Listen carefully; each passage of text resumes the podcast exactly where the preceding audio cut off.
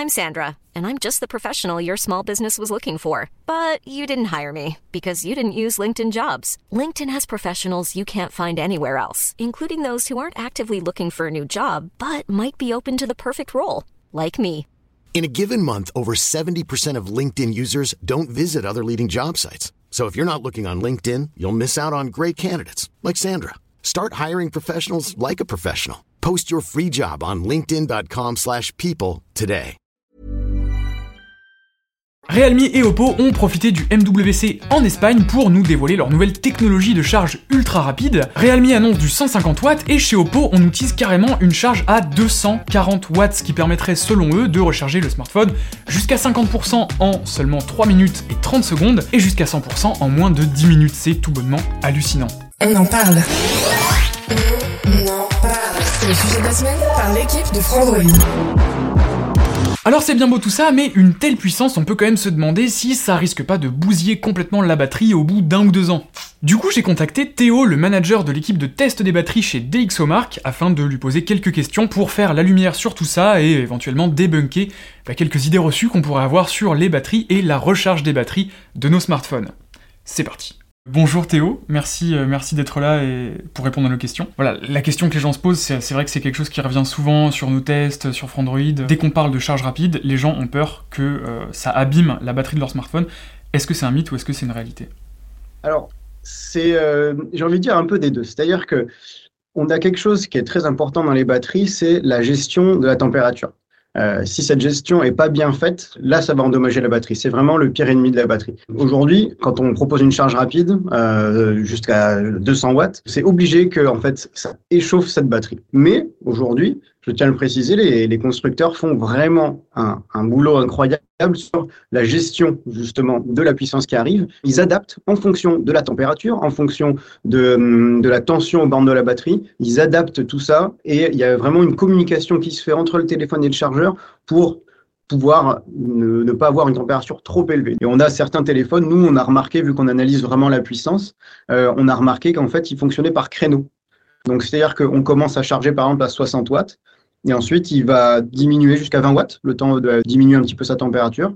Et dès qu'il est OK, hop, il, re- il remonte. Et ensuite, il redescend. Il fait ça justement pour gérer sa température. Il y a pas mal de modèles de, de constructeurs qui font ça aujourd'hui. Ça va pas baisser progressivement, c'est vraiment par palier du coup. Il y a les deux. Il va y avoir des, des diminutions qui sont progressives tout au long de la charge, et il va y en avoir où c'est vraiment par palier, et d'autres par, par vraiment des créneaux. Ce sont des différents protocoles de charge. En fait, les protocoles sont propriétaires, et chaque euh, fabricant euh, le fait un petit peu à sa sauce. On a fait une expérience sur les charges 120 watts. Euh, la première, c'était avec un téléphone qui était un peu plus chaud. Euh, et on a vu que le 120 watts était atteint, mais redescendait très très vite en une trentaine de secondes. Et on en a refait une avec un téléphone euh, plus frais, euh, donc vraiment qui était, qui était éteint depuis plus longtemps. Dès qu'on a branché, euh, la charge 120 watts dure un peu plus longtemps, vraiment à 120 watts. On, parle plus d'une minute ou deux, et ensuite ça redécroît. Voilà, ça descend à 100, puis un plateau à 70, euh, et ensuite euh, ça, ça chute jusqu'à jusqu'à zéro. Donc ça dépend vraiment de la température de la batterie, et du coup, ça, ça, ça me donne une idée, mais si dans l'idée on met un smartphone à recharger au congélo, ça peut recharger plus vite. Ah, pot- potentiellement, potentiellement. Après, euh, c'est, euh, c'est, je, je le conseille, je conseillerais pas de le faire. euh, là, on va avoir vraiment un gap entre les températures, c'est-à-dire qu'on aura une batterie qui sera très froide et tout d'un coup, on lui met une grosse euh, Ah charge. Et du coup, en fait, voilà, ça, c'est aussi un des pires ennemis de la batterie. Ce sont les écarts de température très importants. Alors je sais pas si vous vous rendez compte à quel point 240 watts c'est énorme pour un smartphone. Pour vous donner un peu de contexte, l'iPhone 13 Pro propose une charge de 20 watts, le Pixel 6 ici présent propose une charge de 21 watts, 23 sur le 6 Pro, et chez Samsung on a du 45 watts sur les smartphones les plus haut de gamme, donc le S22 Plus et le S22 Ultra. Donc autant vous dire que 240 watts c'est très très loin au-dessus, c'est beaucoup plus de puissance, et en fait on commence même à se rapprocher de ce que peut consommer un gros PC portable. Il y avait une question que je me suis posée, et je pense que tout le monde se l'est déjà posée, enfin beaucoup de gens en tout cas. Est-ce que c'est dangereux d'utiliser un chargeur charge rapide, donc un chargeur 120, 200 watts, etc., sur un smartphone qui n'est pas compatible? Donc recharger un, un iPhone ou euh, un Samsung qui, prend que du 15 watts, lui brancher un chargeur euh, 200 watts. Est-ce que c'est dangereux? Alors, ça, ça va pas être dangereux parce que ça revient, euh, ce dont on a parlé tout à l'heure, c'est euh, il y a une vraie communication entre et le téléphone et le chargeur et même le câble d'ailleurs. Et euh, donc si en fait si on veut charger à pleine puissance, il faut vraiment la combinaison parfaite de ces de ces trois composants, donc le chargeur, le câble et le téléphone. Ils vont pouvoir communiquer et se dire OK, on peut envoyer tel protocole de charge. Si aujourd'hui on a un superchargeur avec un super câble, mais que derrière on met un téléphone qui n'est pas compatible, ben, en fait le câble il va vouloir communiquer avec ce téléphone il va, il va très vite voir en fait que c'est pas un téléphone qui est compatible. Du coup, il va dire hop, moi j'envoie très peu. Donc on va, on va avoir des charges à potentiellement même 5 watts, 10 watts, euh, vraiment très faibles. Voilà, il n'y a aucun risque. Il n'y a aucun risque là-dessus si le chargeur est, euh, est, est, de bonne qualité. Parce que on peut ah. avoir des contrefaçons, par exemple, qu'on peut acheter à premier prix, qui eux, en fait, vont, on va dire, bypasser les protocoles de charge et envoyer euh, plus que ce qu'il ne faut. Et là, auquel cas, là, ça peut endommager la batterie. Il faut toujours acheter soit le chargeur de la marque, donc le chargeur officiel, ou sinon mhm. euh, un chargeur vraiment euh, homologué avec des, des, protocoles de charge connus, par exemple le Power Delivery qui est le plus connu.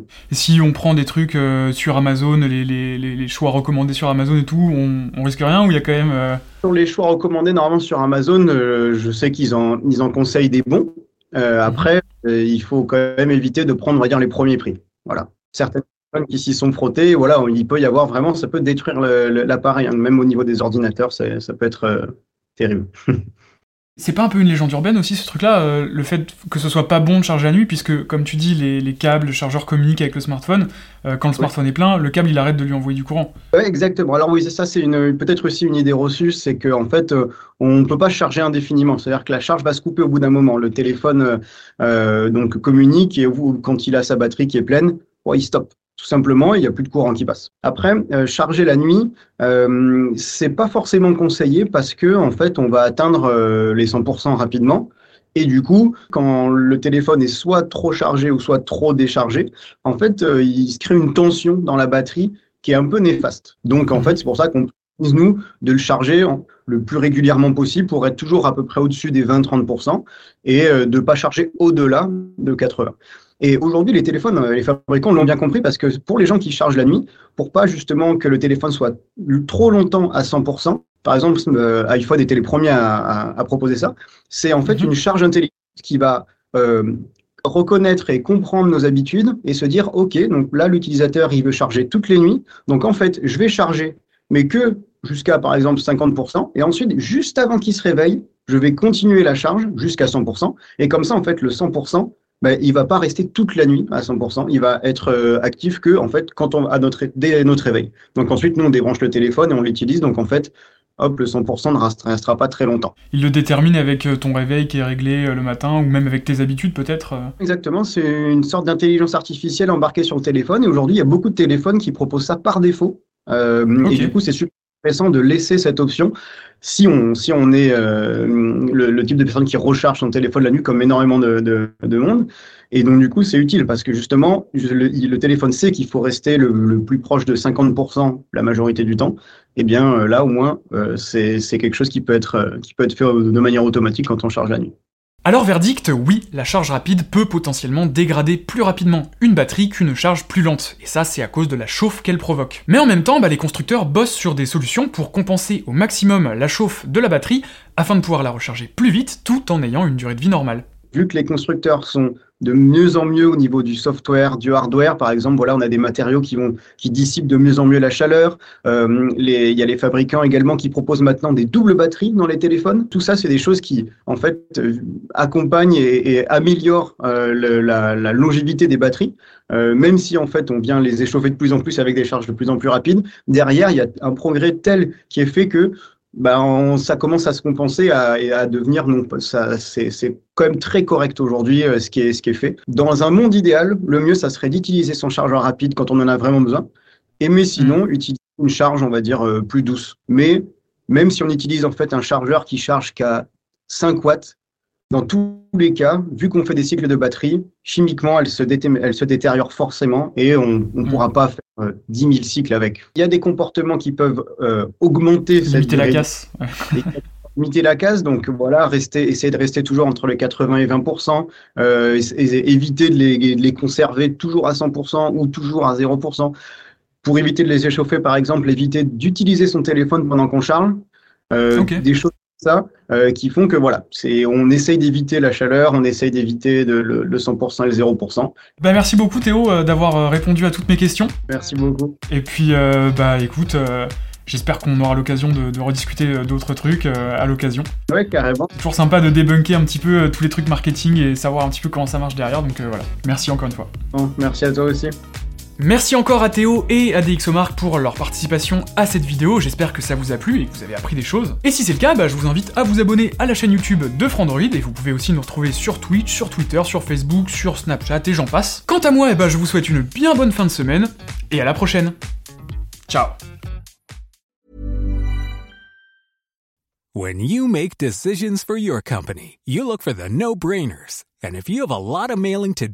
Stamps.com is the ultimate no brainer. It streamlines your processes to make your business more efficient, which makes you less busy. Mail checks, invoices, legal documents, and everything you need to keep your business running with Stamps.com. Seamlessly connect with every major marketplace and shopping cart. Schedule package pickups and see your cheapest and fastest shipping options from different carriers with rates up to 89% off USPS and UPS rates. And with the Stamps.com mobile app, you can take care of mailing and shipping wherever you are. Make the same no-brainer decision as over 1 million other businesses with Stamps.com. Sign up with Code PROGRAM for a four-week trial, plus free postage and a free digital scale. No long-term commitments or contracts. That's Stamps.com. Code PROGRAM.